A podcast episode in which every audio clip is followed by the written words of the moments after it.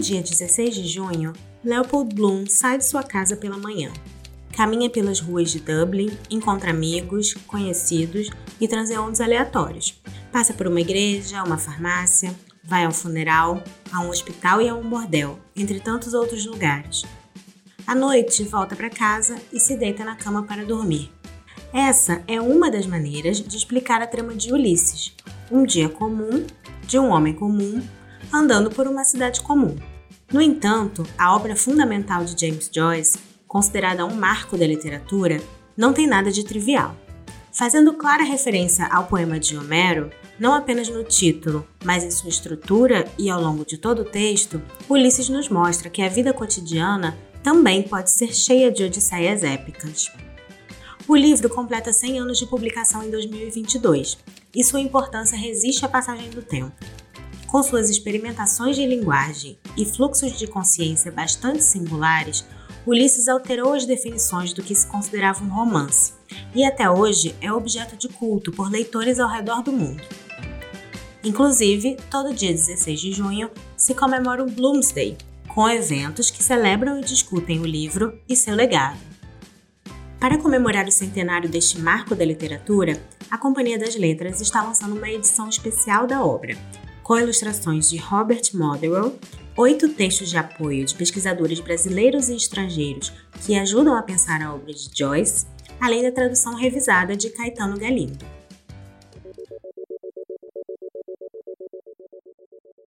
Eu sou a Thaís Brito e, para conversar sobre Ulisses, a Rádio Companhia recebe três pessoas que fizeram parte dessa edição especial. Caetano Galindo, o tradutor do livro e também autor de Sim, Eu Digo Sim, um guia de leitura que detalha e organiza as referências presentes em Ulisses, e pode ser uma ótima companhia para quem quer conhecer a obra, mas tem medo de sua alardeada dificuldade.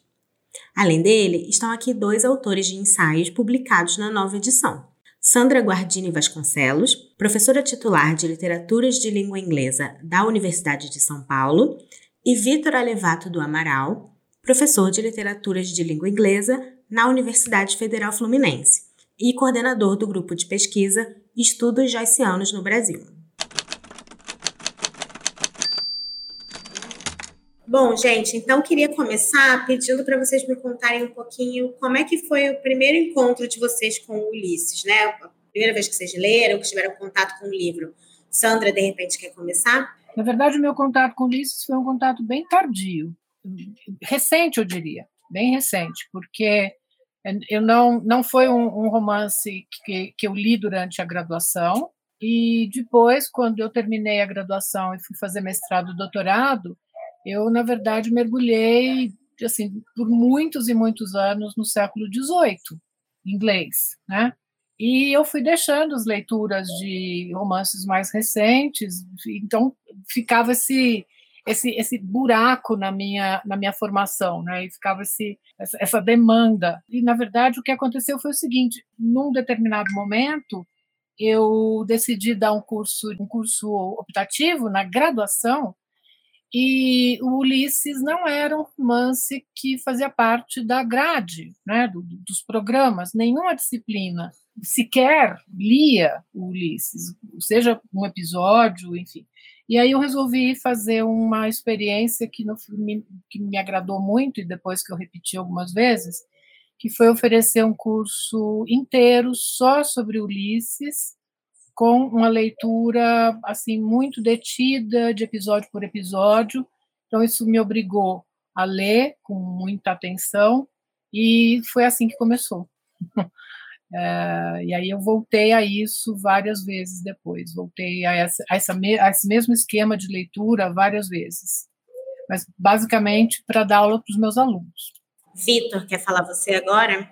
O meu contato com Ulisses primeiro foi de ouvir falar. Lembro de ser estudante de graduação e um professor de teoria literária falar de Ulisses.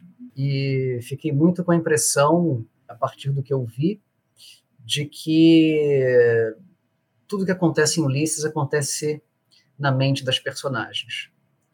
É uma impressão que depois eu desfiz, evidentemente, porque muita coisa acontece fora da mente das personagens.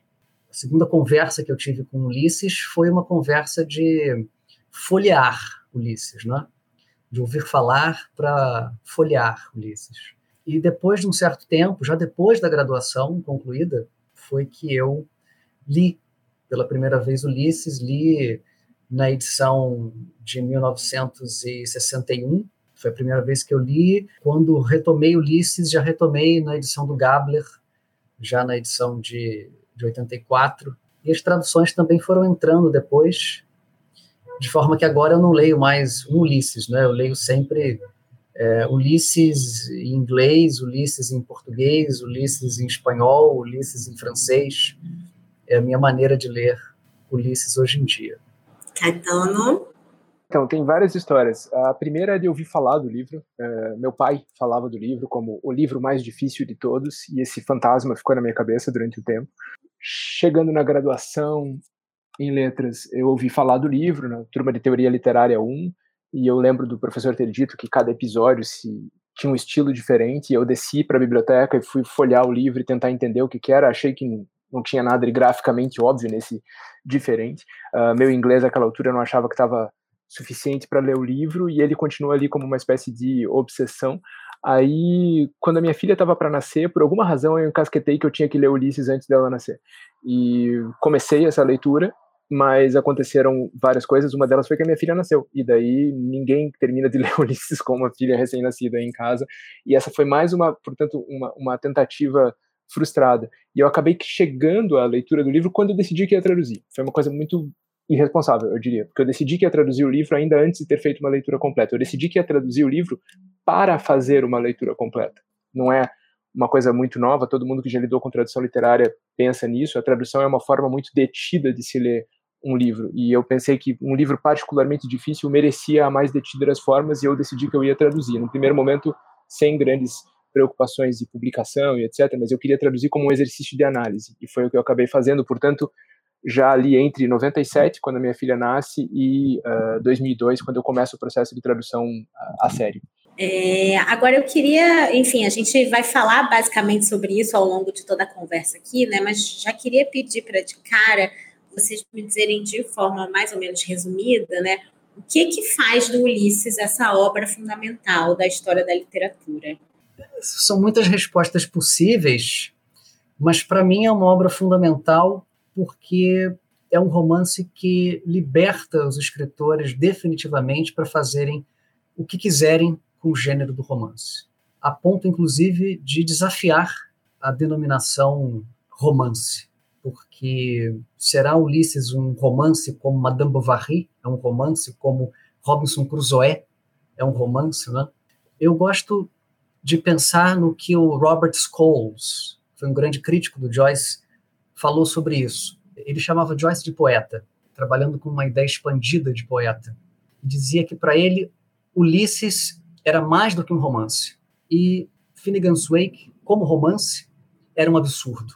Então, pensando por aí, a gente entende por que Ulisses pode ser considerado o romance, usa a palavra romance porque não há termo melhor, mas o romance mais influente do século XX. Talvez por isso fundamental também, por ter sido o romance mais influente do século XX. O que não significa que tenha sido o melhor romance do século XX, porque aí é, entramos numa uma qualificação que é subjetiva. Mas mesmo quem não gosta muito de Ulisses, há de convir que, de fato, é o romance mais influente que o século XX teve. Bom, o Vitor já, já deu essa parte fundamental da explicação, né, que é todo o impacto que o livro teve, o, o peso que o livro teve e esse, fundamentalmente esse impacto de liberação, o quanto o livro autorizou de invenção para a literatura e para a arte, mais do que a literatura, em todo o século XX. E, além disso, eu, eu pessoalmente gosto muito de lembrar que o que mantém Ulisses como obra fundamental, como fato fundamental da cultura humana até hoje, é o o quanto esse livro tem de um conteúdo humano e inédito, o quanto ele é um mergulho mais fundo, um experimento mais denso, um contato mais uh, tocante com toda uma parcela da experiência humana que até ali não tinha sido apresentada com tanta riqueza. E acima de tudo, Uh, ou seja, isso é o que todo esse o dado do experimento estético, da inovação estética, isso é o que ele permite. que ele permite é que Ulisses vá mais fundo, chegue mais longe, alcance mais da experiência humana do que até ali se tinha conseguido fazer em prosa literária e talvez nas artes como um todo. E acima de tudo, o fato de que a coisa mais destoante, eu acho, do Ulisses em relação a toda a grande arte que a gente conhecia previamente, quase toda a grande arte que a gente conhecia previamente conhece depois, é que ele é um livro grotescamente afirmativo, humorístico, divertido, otimista e terno. Ah, é um livro que não vira as costas para a morte, para a dor, para o sofrimento, para a injustiça, para um monte de coisas. Essas coisas estão lá, elas são parte da realidade.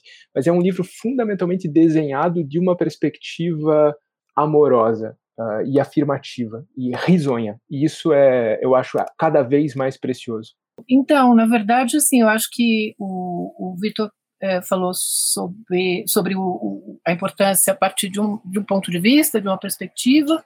O Caetano falou a partir de uma outra perspectiva, da qual eu gosto muito, eu gosto muito desse jeito que o, que o Caetano fala do, do romance, e, e, eu concordo plenamente com, com o que ele diz sobre esse aspecto humano do romance, sobre essa capacidade que ele tem de, de, de nos divertir. Né? Eu acho que é um livro que, como ele diz, é, é risonho, mas é, também é muito divertido.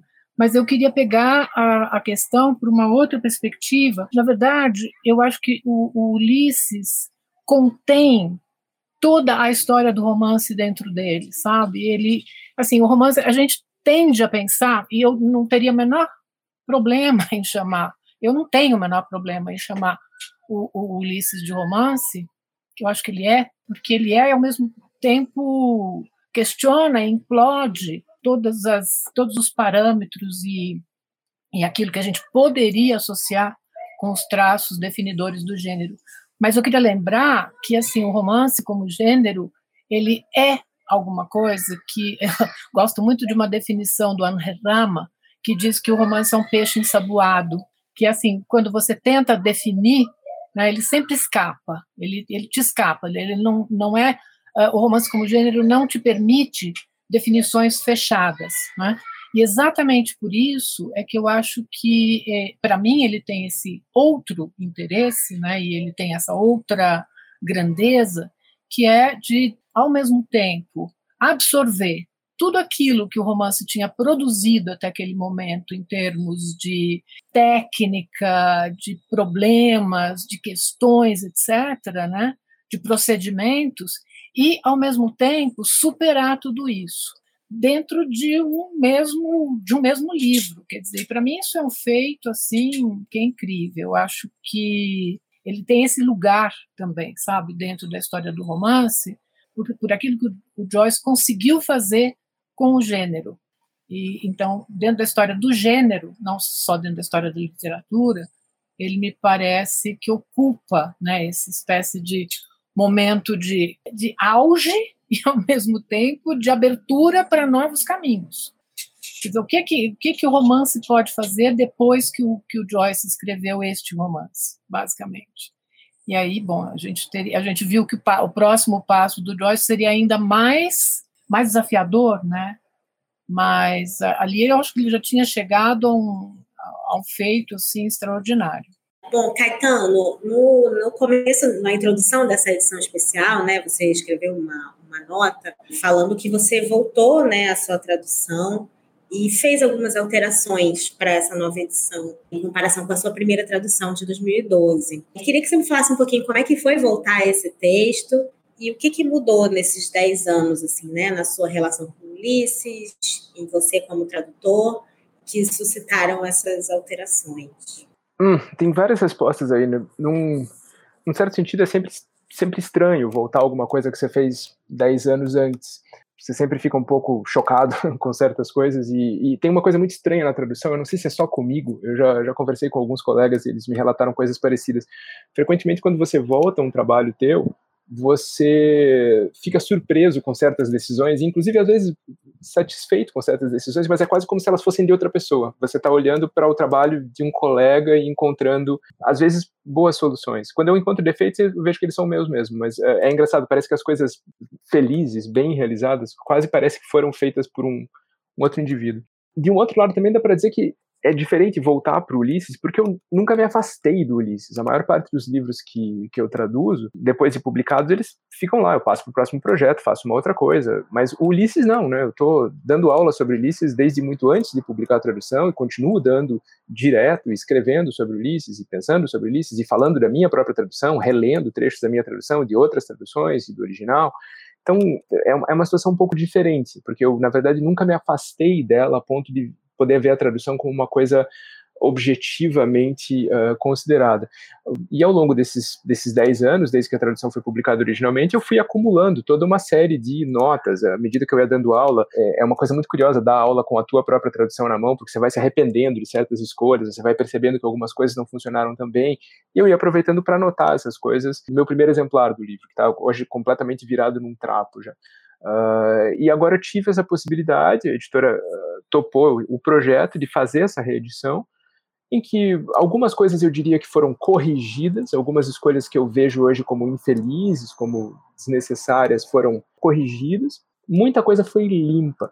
Eu acho que a principal característica dessa nova versão é que tem um texto muito mais limpinho, muitas arestas, muitas marcas excessivas de caetanismo, descabidas, eu acho que na época me, me pareceram adequadas, hoje me pareceram desnecessárias, o, alguma coisa eu acho que foi uh, organizada. São literalmente milhares de alterações, uh, em geral em coisas pequenas, em, em, detalhes, e algumas alterações e coisas bem mais substanciais que para quem estuda Ulisses, para quem uh, sabe onde procurar os famosos programas de tradução, talvez vá perceber muito rapidamente algumas, algumas mudanças. Se o Joyce dizia que queria deixar os acadêmicos ocupados por 300 anos, uh, o fato dessa tradução sair agora vai deixar os acadêmicos da área de tradução ocupados por uns, uns, uns 300 dias, talvez, uh, tentando entender alguma coisa ali, alguma mudança aconteceu em alguns dos, dos pontos fulcrais famosos da, da tradução do Ulisses. Maravilha. É, agora, gente, mudando um pouquinho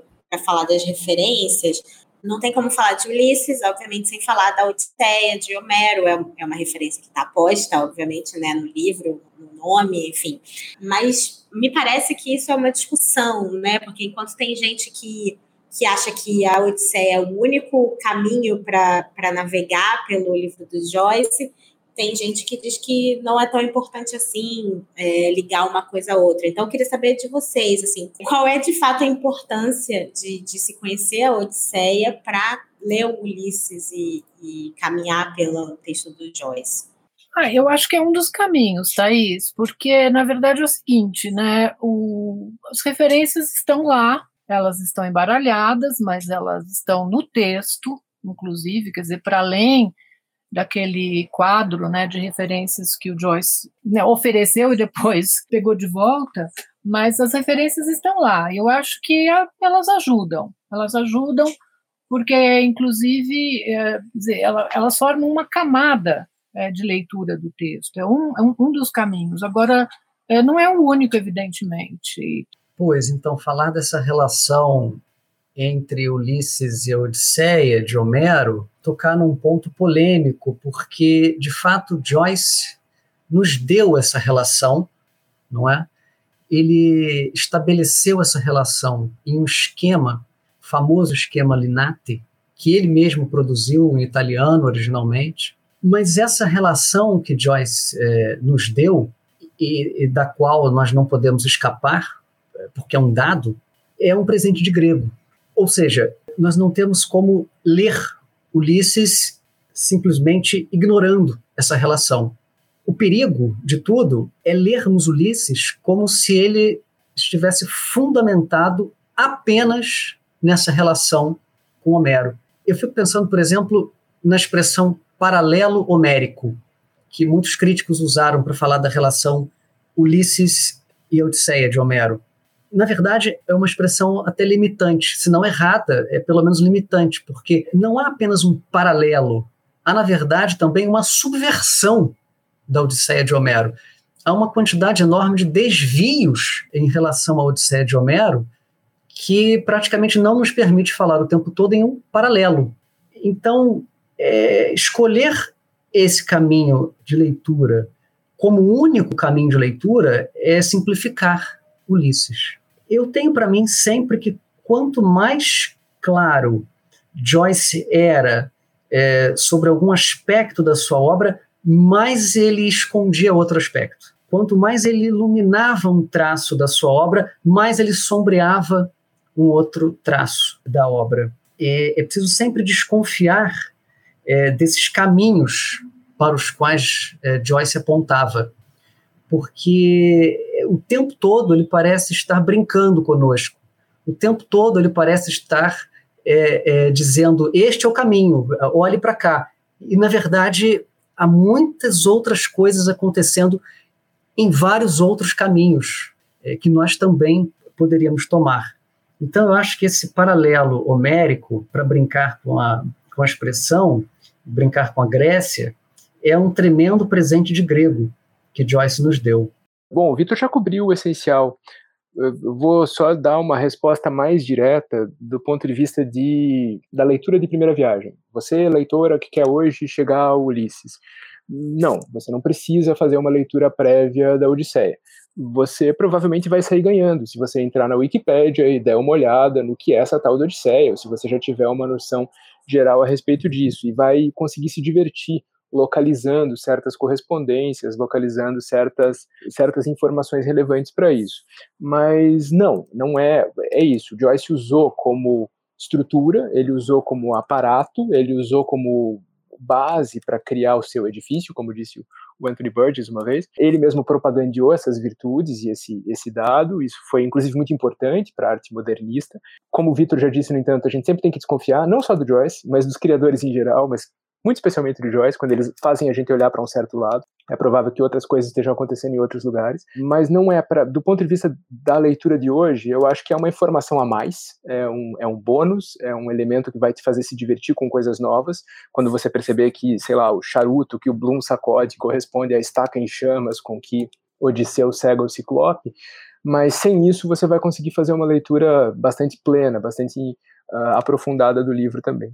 Eu, é, é uma camada de leitura, eu concordo com, com o Vitor e com o Caetano, quer dizer, não é para ignorar, uh, mas é, é, é para desconfiar, porque o Joyce, eu brinco com os meus alunos que o Joyce é um espírito de porco, como existem outros dentro da, da, da história do romance, né?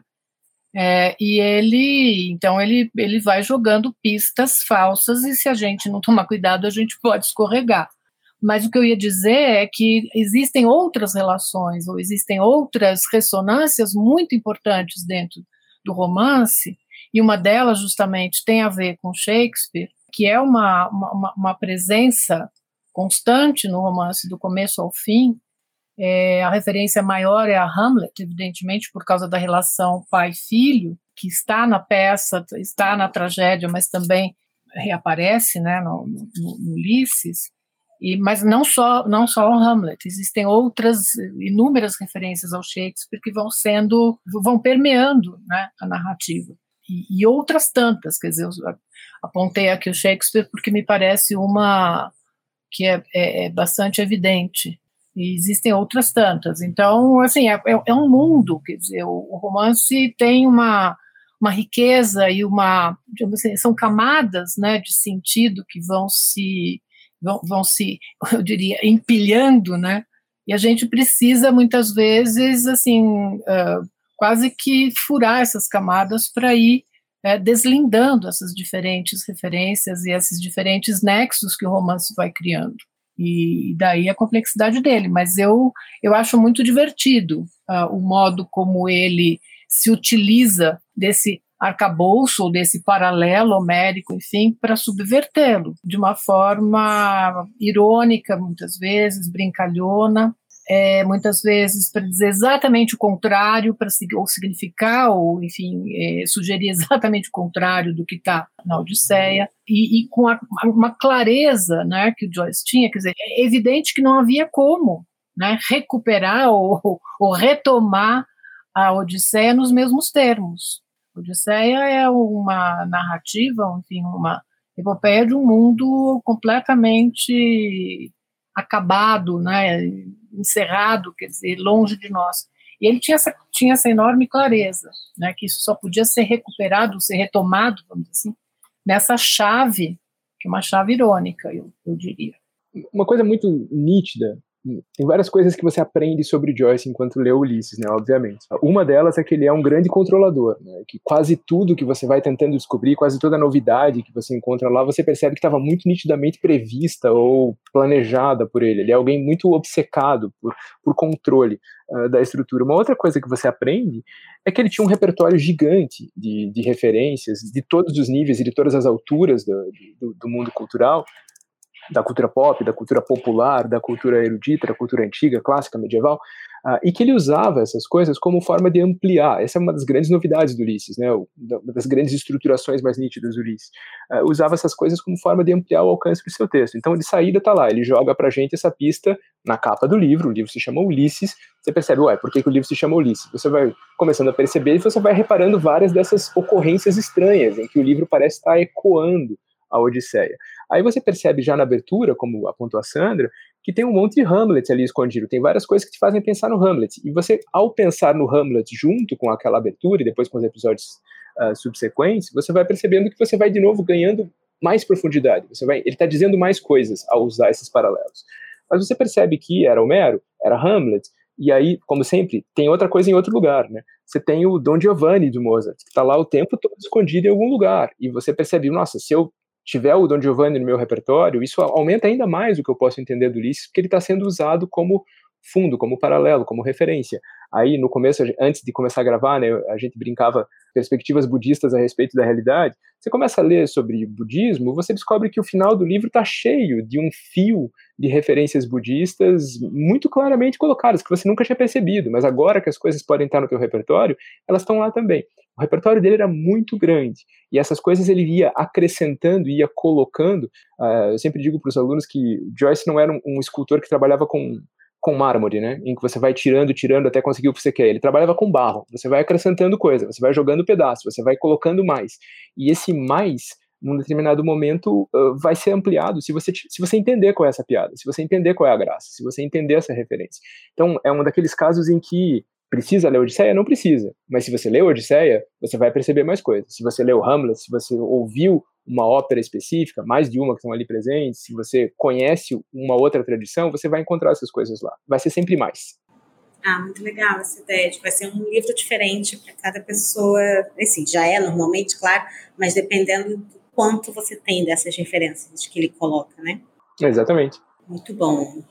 Agora, é, a gente já, Vitor e Sandra já falaram até um pouquinho sobre isso antes, é, e a Sandra também fala bastante disso no texto que ela escreveu para essa edição especial, né? Como que o Ulisses é, é, tornou mais abrangente aquilo que a gente chama de romance, né? Como gênero. E aí eu queria pedir para vocês pensarem um pouco se tem outros autores que fizeram isso depois do, do Joyce, né, ao longo da história e da literatura, tem outros exemplos que vocês citariam de situações semelhantes e até se vocês veem alguém hoje em dia fazendo algo parecido? Na verdade, acho que teve gente que fez isso também antes do Joyce, não só depois, né? Ah, boa.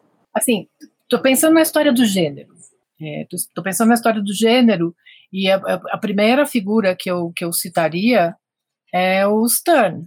Né? O Stern fez exatamente isso já no século XVIII. Quer dizer, ele é um dos primeiros a, a, a subverter e a, a, a, criticar, vamos dizer assim, o romance quase que no seu nascedouro. E aí a gente poderia pensar que o, o Machado fez isso também, aqui, no nosso pedaço, né, na nossa, na nossa pequena história de, da, da, do romance brasileiro, o romance brasileiro vinha vindo numa certa vinha fazendo um certo percurso e quando uh, o, o, o, Machado publica Memórias uh, Póstumas de Brás Cubas em 81 a pergunta que o Capistrano de Abreu fez foi exatamente a mesma.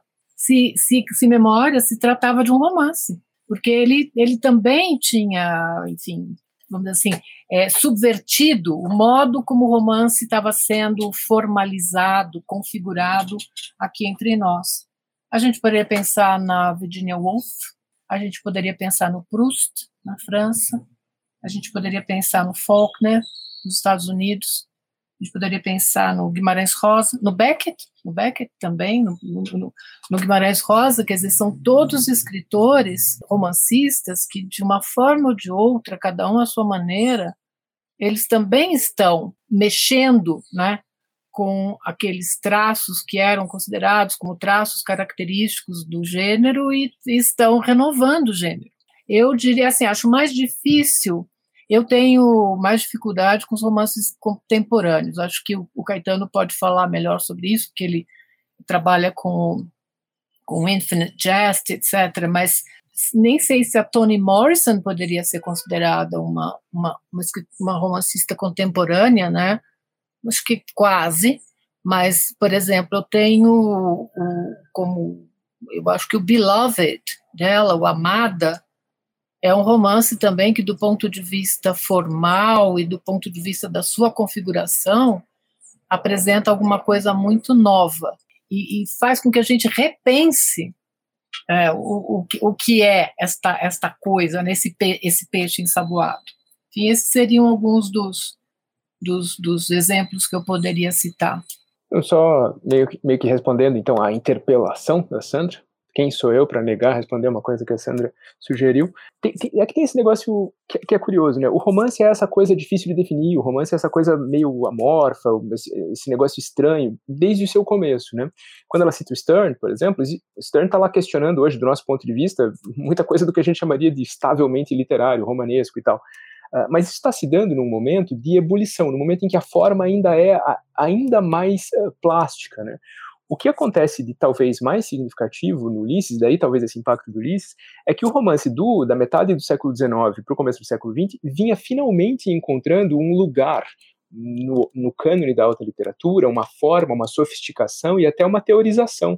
É nesse movimento que vem ali do Flaubert para o Tolstói, para o Dostoiévski, e que culmina, de certa forma, com o Henry James, quando ele começa a escrever, inclusive sobre os seus próprios romances, e começa a botar essa casa meio que em ordem, o romance tinha chegado num lugar muito refinado, muito sofisticado e, de certa forma, muito estável. E daí aparece esse maluco e meio que quer corrigir essa injustiça. Ele volta para esse lugar lá do século XVIII, lá da Idade Média, como queria Humberto Eco, e diz: não, peraí, isso aqui é muito mais bagunçado, isso aqui nada está resolvido, nada está estável, tudo está em desenvolvimento. E faz isso é, é uma bomba, não é uma, pequena correção. Ele faz isso esgarçando completamente o que se entendia a respeito do romance. E aí, a partir daí, isso volta a estar muito claramente na pauta dos criadores. Como disse a Sandra, o Machado estava lá fazendo seu questionamento antes disso. Isso nunca deixou de acontecer. Mas a partir do Ulisses e a partir dessa geração, inclusive uh, com o trabalho da Virginia Woolf, uh, isso volta a ser uma coisa que os romancistas querem fazer. Né? Buscar esse limite de romance, buscar essa nova forma do romance. Isso continua aí até hoje. O, o, romance que ganhou o Booker Prize no ano passado, The Promise, do Damon Galgut, foi chamado de Joyceano, de Wolfiano, por causa disso, porque ele vai de novo nesse lugar e vai de novo tentar fazer uma coisa diferente com a forma do romance, e consegue, de maneira é, brilhante. Quando o André Santana publica O Paraíso é Bem Bacana no Brasil, ele está lá, à sua maneira, buscando uma nova forma de fazer um romance, uma forma não testada, ou não testada naqueles termos se fazer um romance. É algo que os romancistas continuam fazendo. Em alguma medida, isso se deve ao, ao, ao sucesso, ao impacto e à violência com que Ulisses propôs isso 100 anos atrás. Posso fazer só um complemento? Na verdade, tem um, tem um dado aí que é fundamental, que é justamente a Primeira Guerra Mundial, né? Quer dizer, e, e, o, e o estado de crise que havia, quer dizer, a, a consciência de um estado de crise. E o romance vai responder a isso, ele não está completamente infeso a essas, a essas reverberações, a esses tumultos, a esses fatos históricos, quer dizer, vocês imaginam o que é você viver uma condição, uma situação, uma experiência de crise, de crise, uma sensação de crise generalizada. E daí o romance na década de 10, é, sobretudo na década de 20, ele vai repercutir isso, ele vai reverberar essa essa então é óbvio que nessa altura do campeonato, quer dizer, não é não é trivial que Virginia Woolf e Joyce pertençam ao mesmo tempo histórico. Não vou falar da mesma geração, vou, acho que não é um, um, um conceito produtivo, mas ao mesmo tempo histórico. Quer dizer, eles viveram é, numa época que pedia uma nova forma dizer, o romance do século XIX, o romance vitoriano, já não, não, não, não, não, respondia a esses novos desafios né, postos para os romancistas. Então, acho que é, é um momento bastante claro de ruptura dentro da história do romance, que é um momento que a gente justamente associa a essa noção de, de crise, crise histórica e crise da forma. E aí ela vai passar a buscar novos caminhos, quer dizer, esses, esses romancistas estão respondendo a isso, né, de uma certa forma. A gente também não pode esquecer do impacto né, dessa experiência na, na, na, própria no próprio ato de criação. Né? Eu acho interessante que a gente vai falando de Joyce, vai falando de Ulisses e não tem como escapar de uma questão que é uma questão da teoria do romance, né? Uma questão é, teórica que não vai ser fechada nunca. O que é um romance, o que não é um romance. Curioso pensar, né, o seguinte: quando Joyce contesta um certo uh, padrão de escrita do romance, quando ele contesta uma certa é, escrita romanesca já mais estabilizada, como o Galindo falou, ele faz isso no romance. Se ele não estivesse escrevendo um romance, ou, ou se ele não tivesse o romance em mente, não teria contestado o romance. Então, é isso que nos leva a um beco sem saída, um pouco, porque Ulisses é talvez mais do que um romance, porque escapa a um certo padrão, ao mesmo tempo ele é um romance porque contesta as normas do romance dentro do romance, dentro do gênero romance. Então, isso é, é o que é mais interessante dentro da teoria do romance para mim. Agora, eu acho que o que, o que Joyce faz com Ulisses é incomparável ao que qualquer outro escritor tenha feito antes dele ou depois dele em prol da, do alargamento, da, da elasticidade do gênero do romance. Eu acho que o que ele fez não tem comparação e mais, teve um efeito na literatura ocidental que foi quase instantâneo. É, os efeitos de Ulisses se fizeram sentir muito rapidamente. E, e foi assim na, na, na literatura é, ocidental, dizer, não foi uma coisa situada sequer dentro da Europa apenas, né? Foi um marco, de fato. Agora, bom, Ulisses é um livro extenso, né? Que apesar de se passar ali no período de um dia, ele conta uma série de histórias dentro da história, fala de muitos temas, vai a muitos lugares, reflete sobre questões históricas, sociais. Eu queria saber de vocês, como leitores mesmo, assim, se vocês têm um momento favorito dentro dessa história tão vasta, assim, ou alguns momentos, enfim, pessoalmente favoritos mesmo. Vários momentos preferidos. Uh, como a gente falava, né, não, não é o tipo de livro, não é um livro normal não é um livro que você lê uma vez na vida e depois tem que fazer uma força para lembrar de algum momento especial. É um livro que, no nosso caso, muito especialmente, você fica relendo e revivendo permanentemente. Então tem muito contato muito próximo com, com o livro e com vários dos seus momentos. Para mim, momentos preferidos são todos aqueles em que o Bloom está em cena. Qualquer coisa que envolva o Bloom, para mim, é um momento, uma situação de, de indizível satisfação. Estou rindo aqui, ele não aguenta.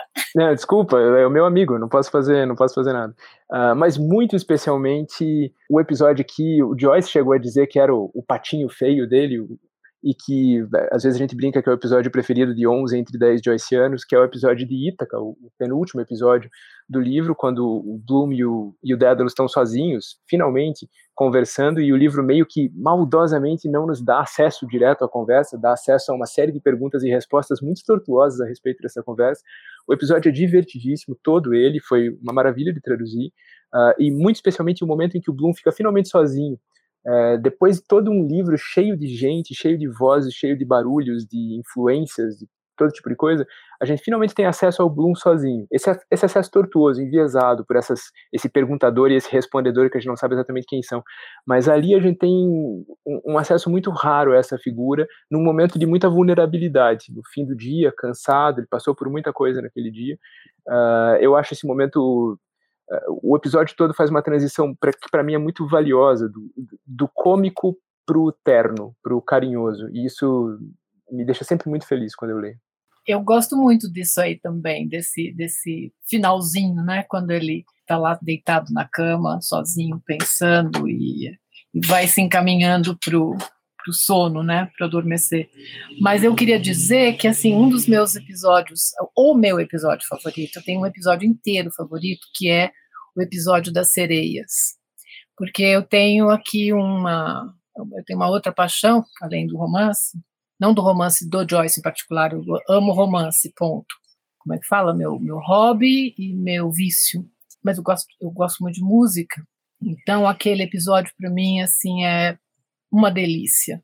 Acho delicioso, acho alegre, acho gostoso de ler, com todas as reverberações também. É, eu adoro. Eu gosto muito do 10 também. Eu sempre faço, sempre falo errado, porque eu não, eu, eu sempre, eu, o, Caetano, você me desculpa, eu sempre falo de Wandering Rocks, eu nunca lembro de cara como que você traduziu. Rochedos Errantes, acho que está no guia.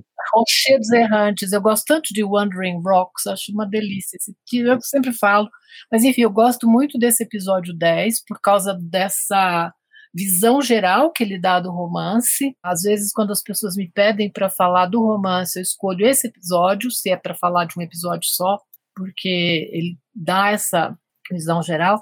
Mas o meu preferido, assim, para além do Bloom, que eu também amo, é o das sereias, por causa da música. É, para mim é difícil falar em um episódio.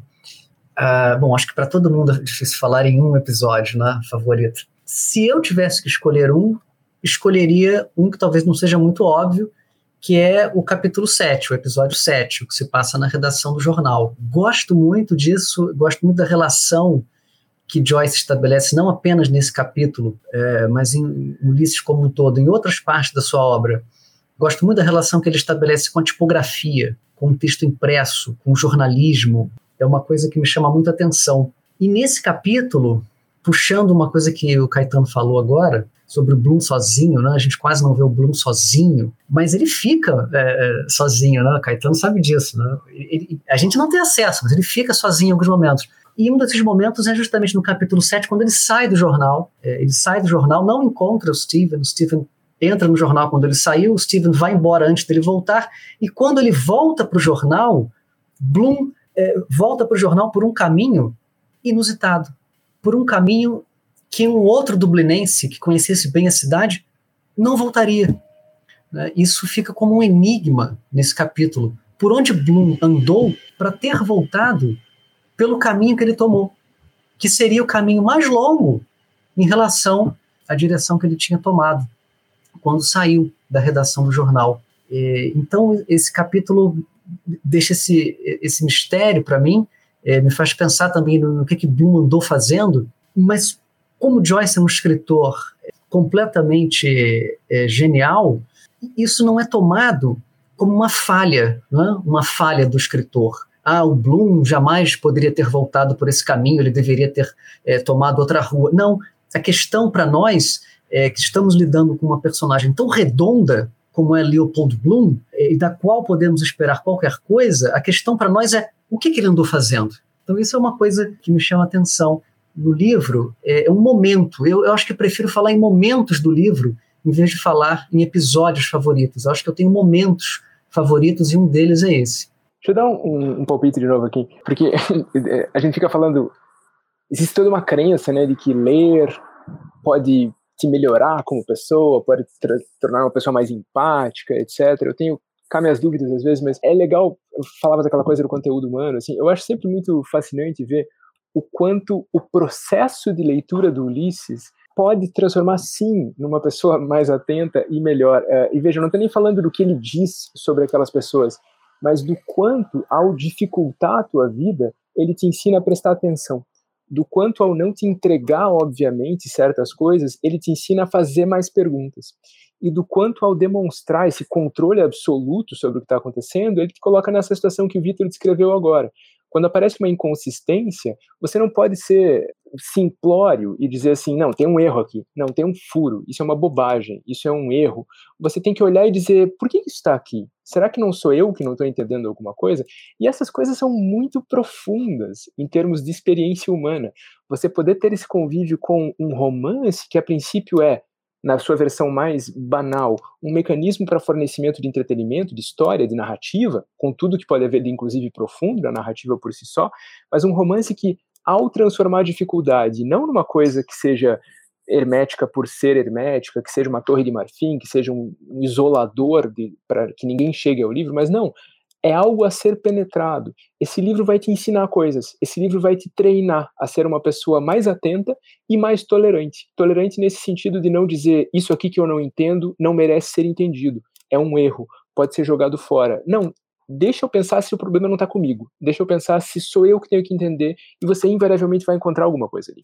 Vou aproveitar que vocês falaram um pouco sobre essa, esse amor pelo Bloom, né?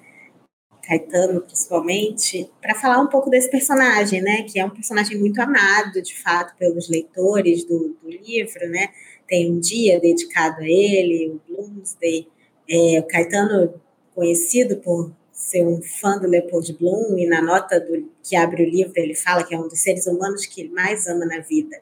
Então, queria que vocês falassem um pouquinho da relação de vocês com esse personagem e, e por que ele é um personagem tão amado, o que, que, que ele tem que faz com que as pessoas, enfim, gostem dele, se identifiquem com ele dessa maneira?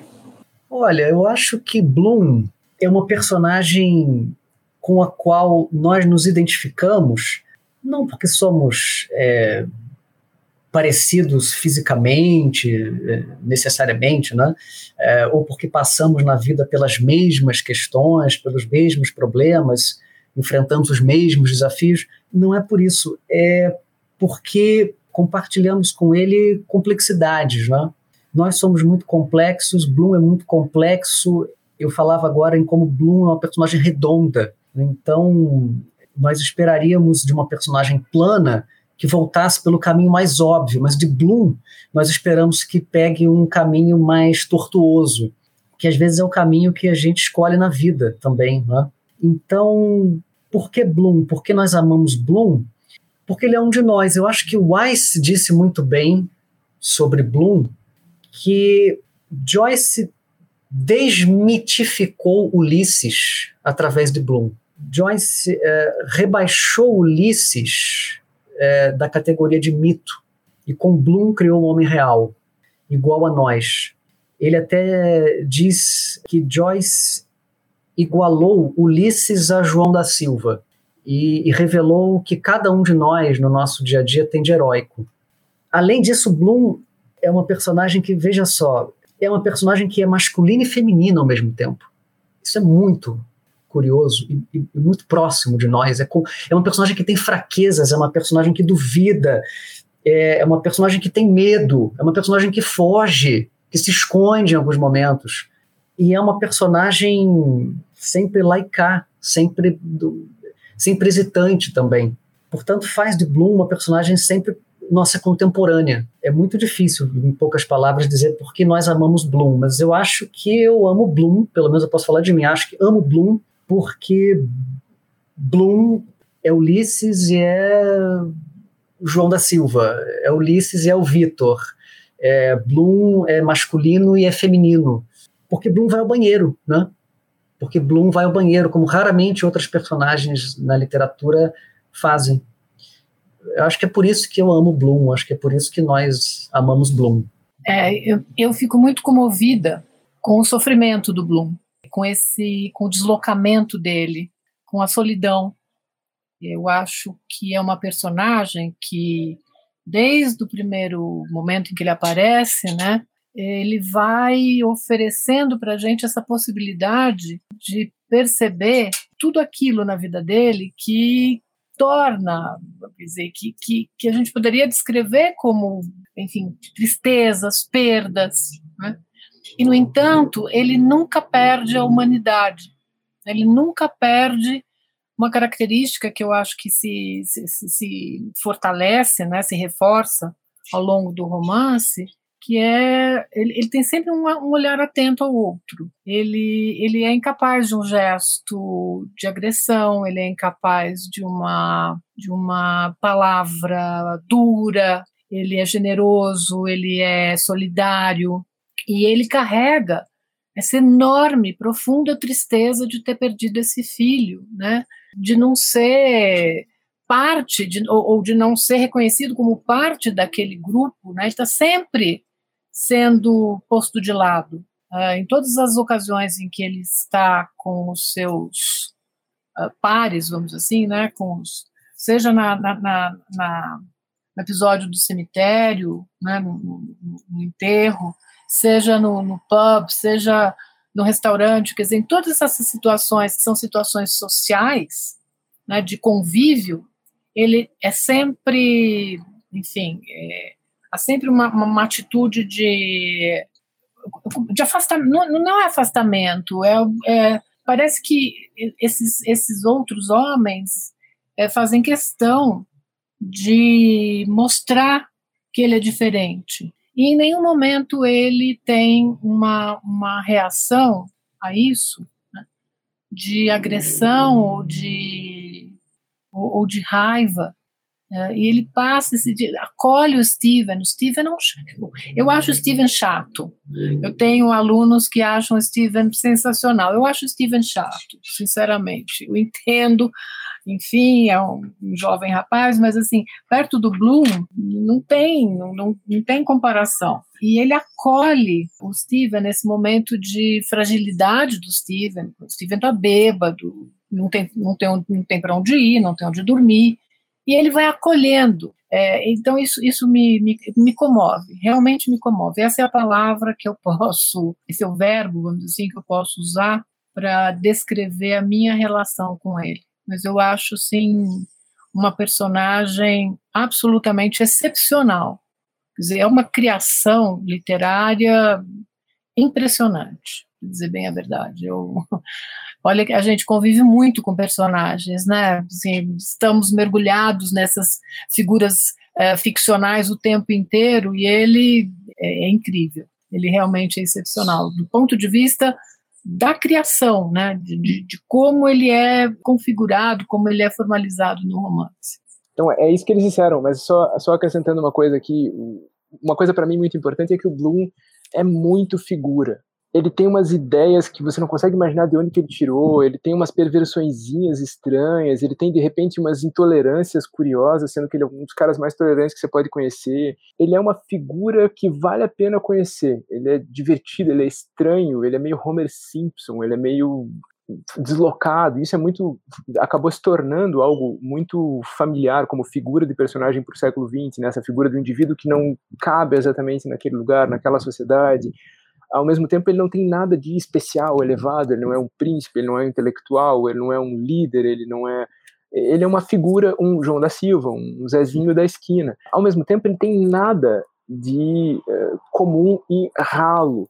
E de novo, isso num certo sentido é o livro te dizendo, será que se eu não pegasse outro Joãozinho da esquina que parece desprovido de interesse, que parece não ser uma figura que mereça um romance de centenas de páginas, eu não ia descobrir tanta coisa assim eu não ia descobrir outras coisas igualmente interessantes ou igualmente válidas. Então tem, tem esses dois lados. Tem o fato de que aquela figura, aquela pessoa é realmente atípica, divertida, estranhinha, uh, e tem esse dado de que ele está, de novo, tá apontando para esse dado singular. Será que se a gente colocasse esse mesmo aparato tão poderoso virado para uma outra figura, a gente não ia encontrar um outro romance tão válido quanto? O que, de novo, me parece eticamente muito importante como experimento. Né? Muito bom, gente. Olha, a gente já estourou nosso tempo, mas eu vou fazer então só uma última pergunta básica. Caetano já falou um pouco aqui antes sobre a dificuldade, né, do Ulisses. Ele é um livro conhecido por ser difícil, né? Essa provavelmente é a primeira palavra que vem à mente quando você pensa em Ulisses. E que provavelmente afasta muitas pessoas do romance também, né? E Caetano já falou um pouco aqui como essa dificuldade não deve, não é uma coisa que e deve isolar o livro, mas sim te convidar a, enfim, pensar mais sobre ele. E aí eu queria pedir para vocês muito rapidamente assim, o que, que vocês diriam para uma pessoa que, enfim, está com medo do Ulisses, é? Tipo, para perder o medo, como, como abordar o Ulisses pela, e ler pela primeira vez esse livro é, diante dessa dificuldade que está imposta né, quando você pensa sobre ele? Eu, eu acho que a gente tem que se entregar à leitura. Eu acho que não tem outro jeito. Você tem que ter a disposição de se entregar e ver onde que isso vai te levar. Porque, claro que no caso do Ulisses, e a gente também, de modo geral, no caso dos romances ingleses, a gente tem uma, um, ou de língua inglesa, a gente tem um aparato é, de leitura é, de comentadores, com edições anotadas, isso tudo ajuda muito, mas muito mesmo. Mas nem todo mundo tem a disposição, eu entendo, inclusive, a decisão do, do Caetano de ter publicado a tradução, né, de ter decidido publicar a tradução sem notas e ter feito o guia de leitura em separado. E nem todo mundo está disposto a fazer uma leitura que fique interrompida o tempo todo para ir, enfim, é, checar notas e, e, ter mais informações sobre referências específicas e tal. Acho que a gente tem, então, por isso que eu digo, né, que para quem tem essa disposição, existem as, as, as, notas, os guias, né, tudo isso para ajudar, para uma espécie de baliza, né, ou de rede de proteção para ajudar a gente nessa travessia. Mas a travessia é tão, acho que ela é tão prazerosa e, e a gente vai, a gente vai entrando no espírito do, do, do romance. Eu acho que isso vale para qualquer obra que é, seja é, reputada, né, seja julgada difícil. Isso vale, inclusive, para nós, né, falantes de, de português, romance como Grande Sertão Veredas, que também é acusado né, de, de ser muito difícil. A gente tem que se entregar à leitura, porque a gente vai, enfim, extrair um enorme prazer disso. A gente vai. Eu acho que esses romances, eles, eles fornecem os próprios parâmetros.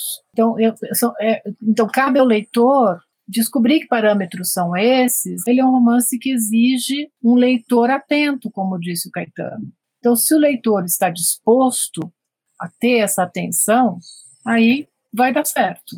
A leitura vai ser, ela vai se realizar e ela vai é, se completar e ela vai, enfim, dar esse enorme prazer para cada um de nós. Pois é, essa expressão dominar um texto, é, é muito comum, né? Quando, é, ler para dominar o texto. Mas dominar um texto, dominar uma língua, tudo isso é tentativa vã e que para mim não deve ser colocada sequer no terreno do utópico, do ideal.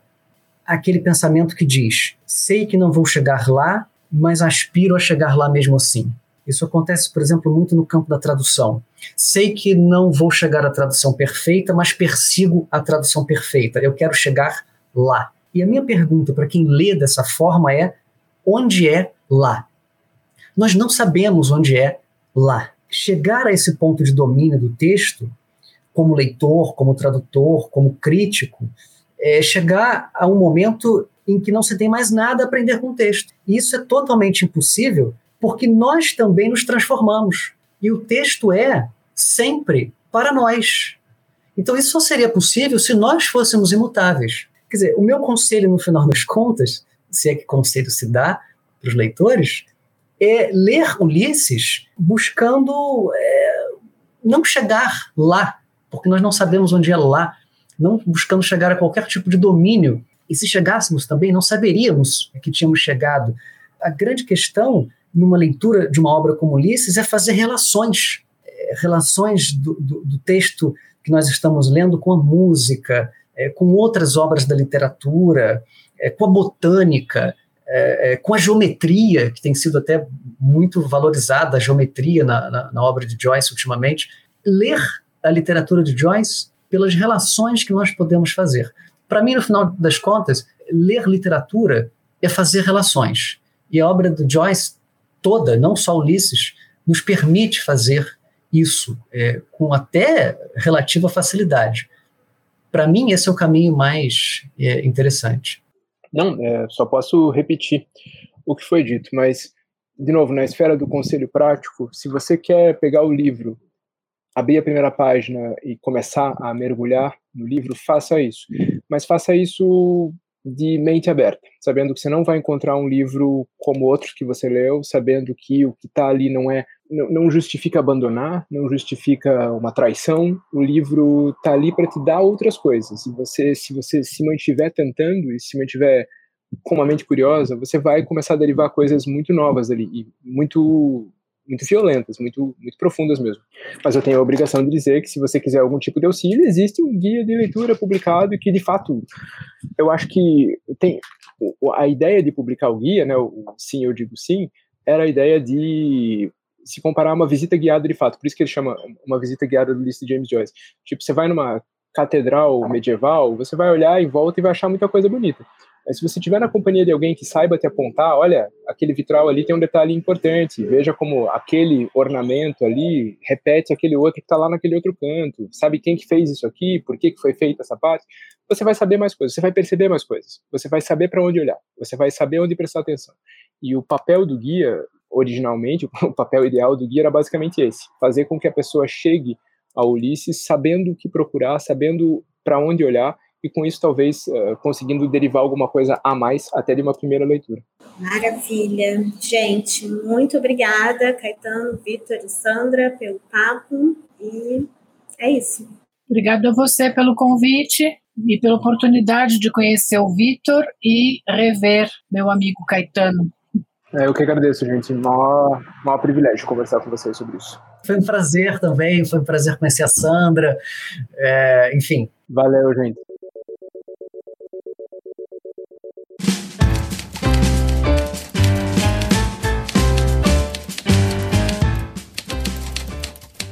A Rádio Companhia desta semana fica por aqui. Se você tiver sugestões e comentários para gente, é só escrever o e-mail radio@companhiadasletras.com.br. A edição do episódio de hoje é do Paulo Júnior e eu sou a Thaís Brito. Eu apresentei e fiz o roteiro desse episódio. Até semana que vem.